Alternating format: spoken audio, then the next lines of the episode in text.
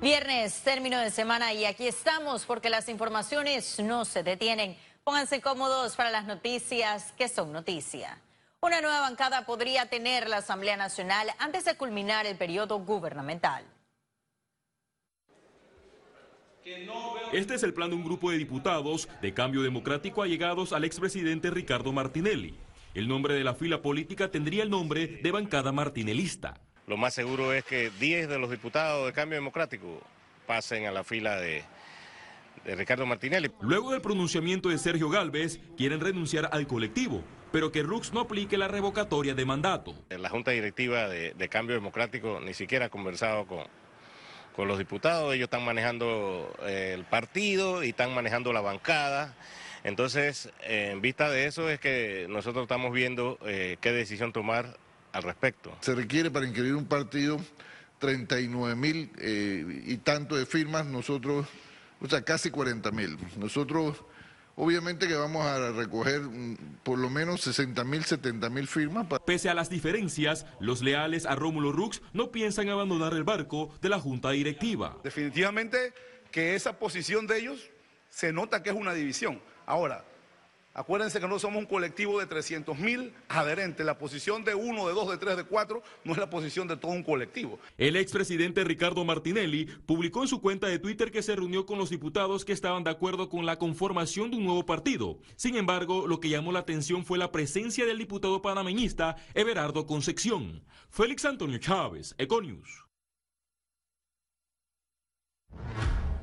La exsecretaria general del sistema penitenciario, Melba Sanciola, recomendó designaciones técnicas y no políticas para salir de la crisis que atraviesan los penales en medio de actos de corrupción y de fugas.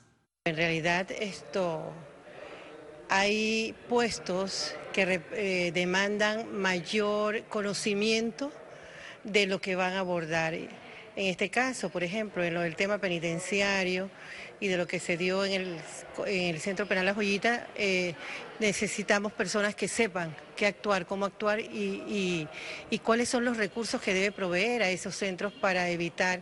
Pero si el ministro no, los ministros no hacen presencia física y no responden, entonces el sistema está abandonado.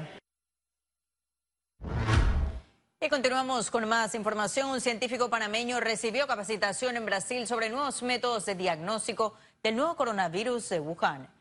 Danilo Franco es un tecnólogo médico con 20 años de experiencia en vigilancia del virus respiratorios. El panameño fue entrenado junto a representantes de Colombia, Uruguay, Argentina, Bolivia, Chile, Ecuador, Paraguay y Perú. La capacitación dictada en Río de Janeiro, Brasil, por la Organización Mundial de la Salud y el Centro para el Control y la Prevención de Enfermedades de los Estados Unidos permitirá el uso de kits diagnósticos que toman tan solo cuatro horas en confirmar o no un caso del nuevo coronavirus. Y el Canal de Panamá mantiene protocolos y medidas operativas ante el coronavirus. La Administración de la Vía Interoceánica informó que mantiene coordinación con las autoridades sanitarias para reafirmar sus protocolos permanentes de seguridad con personal que atiende los buques. Una de las medidas es que los buques que hayan tenido reciente contacto con países con casos confirmados de coronavirus deben informar esta condición previo a su arribo. Y cambiamos de asunto. Crece la diferencia entre transportistas por el cobro en efectivo por parte de Uber. Veamos. El anuncio de la plataforma tecnológica cayó como balde de agua fría para los taxistas que piden una regulación por supuesta competencia desleal. Nosotros no somos un sector escondido, nosotros aportamos nuestros impuestos, nos aportamos a nuestra profesión y nuestras inversiones y nuestra seguridad jurídica de la, de la de las organizaciones está viendo perjudicada. Tras el fallo de la Corte Suprema de Justicia a favor del pago en efectivo, la operatividad comenzará a extenderse al interior del país. Pensamos que sí, el efectivo tiene que retomarse nuevamente en las plataformas porque todos los ciudadanos tienen derecho de tomar el servicio de plataformas. En medio de la pugna, los transportistas podrían irse a paro a nivel nacional. Yo creo que ya esto es un tema que si se toman decisiones que van a los extremos, yo creo que el presidente de la República debe tomar este caso y conversar, conversar con los transportistas porque esto se puede escapar de las manos. El plan B de los dirigentes es bloquear a las plataformas con la eliminación del pago en efectivo y la identificación de los autos, una serie de proyectos de ley que analiza la Asamblea Nacional. Félix Antonio Chávez, Econius. Y el 29 de marzo se celebrará el Día de las Buenas Acciones en Panamá. La actividad cumplirá su sexto año consecutivo gracias a la unión de varias fundaciones, entidades públicas, empresas, escuelas y universidades interesadas en sumar personas para mejorar las comunidades con actos positivos. Hasta el momento han sumado más de 20 mil activistas en la celebración y que tiene presencia en más de 180 países. Solo el año pasado en Panamá el evento contó con más de 400 buenas acciones. El año pasado por lo menos se celebraron más de 450 buenas acciones en todo el país, no solamente en la capital, sino en diferentes lugares. E invitamos a la ciudadanía este año también a unirse. Pueden encontrar muchas diferentes oportunidades para unirse al Día de las Buenas Acciones en ponteenalgo.com, donde van a encontrar también una guía solidaria, eh, un directorio de organizaciones sociales a las que se pueden unir y también visitar la página buenasaccionespty.com, donde pueden encontrar toda la información acerca de cómo unirse al Día de las Buenas Acciones. Economía. La comunidad china en Panamá pidió a la Dirección General de Ingresos darle mayor docencia tributaria antes de la imposición de multas.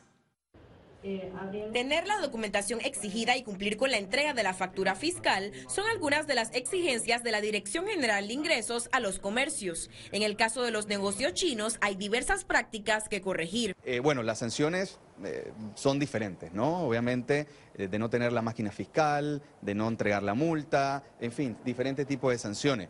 Pero reitero, el tema no está en, en multar. La multa siempre es lo último en, el, en, el, en, en la ley. Durante una reunión de la DGI con la comunidad china, los comerciantes pidieron docencia tributaria. Que llegue pues, de cualquier institución, algún funcionario que llegue, ponte municipio, DGI, eh, Acodeco, que lleguen y hablen. Señores, vamos a verificar su local para ver si tiene alguna anomalía. Y si hay, bueno, le vamos a dar una oportunidad para que a primera vez, ya la segunda vez puede venir una multa o algo eso que se quiere. Apuntaron que son parte de la economía panameña y merecen los mismos beneficios que otros empresarios. Y sobre todo aprendió aquel paisano nuestro que tiene una tiendita, una frutería chiquita y que compra eh, un saco de naranja, tal cosa, y cómo, eh, eh, cómo deduzco eso. Digo, aquí se le dio soluciones prácticamente a todas las preguntas, pero más que nada se le abrió la puerta a todo el mundo. Tras aclarar las dudas, un grupo se acogerá a los últimos días de amnistía tributaria. Ciara Morris, Econews. Y la Dirección General de Ingresos informó que publicará una lista con los contribuyentes morosos la próxima semana. La institución indicó que la fecha de corte será el próximo lunes 10 de febrero. Luego, todas las personas que mantengan una deuda con la DGI que no se hayan acogido a un arreglo aparecerán en ese listado. El documento mostrará el nombre del contribuyente y podría ser público en los diferentes medios impresos del país a finales de la próxima semana. El Ministerio de Trabajo instalará una nueva mesa de trabajo con el sector trabajador y empresarial. Este viernes, la ministra de Trabajo y Desarrollo Laboral, Doris Zapata, recibió en cortesía de sala al Consejo Nacional de Trabajadores Organizados con NATO. En dicha reunión acordaron reunirse con regularidad después de los carnavales para darle solución a diferentes dificultades manifestadas por la clase trabajadora. En estas mesas de trabajo también participará el gremio empresarial y discutirán sobre una ley de salarios, trámites en Mitradel, cambios al teletrabajo y otros temas. Establecimos una comunicación directa para poder nosotros establecer, por supuesto, desde el Instituto Panameño de Estudios Laborales, cada uno de los, eh, en materia de educación sindical, de los cursos que nosotros damos, de la formación que se le da a los trabajadores. Para que le dé una continuidad a, esa misma mesa de salario mínimo hacia una ley general de salarios. Eso es lo que eh, también hemos planteado, se ha acordado. Se ha acordado también, eh, bueno, no, se ha acordado, pero nosotros estamos planteando que la ley que, la ley que se está discutiendo, se ha discutido y ya está eh, aprobada en la Asamblea sobre lo del teletrabajo, es una ley que vulnera los derechos de los trabajadores. La agencia Fitch mantiene calificación y grado de inversión de Panamá. En un comunicado, el Ministerio de Economía y Finanzas explicó que la agencia mantuvo el grado de inversión y la calificación BBB de Panamá en su última evaluación realizada, solo que ahora revisó la perspectiva de estable a negativa. Ese cambio obedece al aumento de la deuda producto de las cuentas y las obligaciones por pagar que acumuló la administración interior. Es reconocida como una de solo nueve escuelas de negocios en el mundo que generan más impacto positivo en su entorno a partir de la evaluación de sus estudiantes. ENCAE fue la única escuela de América Latina que alcanzó el puntaje más alto en la primera edición de esa clasificación, dada a conocer en enero en una de las reuniones temáticas del Foro Económico Mundial de Davos, el más importante a nivel global. Enrique Bolaños, rector de INCAE Business School, señaló que esa clasificación los motiva a seguir formando líderes que impulsen el desarrollo de la región latinoamericana. Esa es la primera vez que se mide el impacto que generan las escuelas de negocios en su entorno. Y ahora sí ha llegado el momento de conocer un resumen de la jornada bursátil ese viernes 7 de febrero. Adelante. El Dow Jones cotizó en 29.102,51 puntos, disminuye 0.94%. El IBEX 35 se situó en 9.811, baja 0.0031%. Mientras que la Bolsa de Valores de Panamá cotizó en 457,03 puntos, sube 0.01%. Ahora veamos en detalle el volumen negociado en la Bolsa de Valores de Panamá.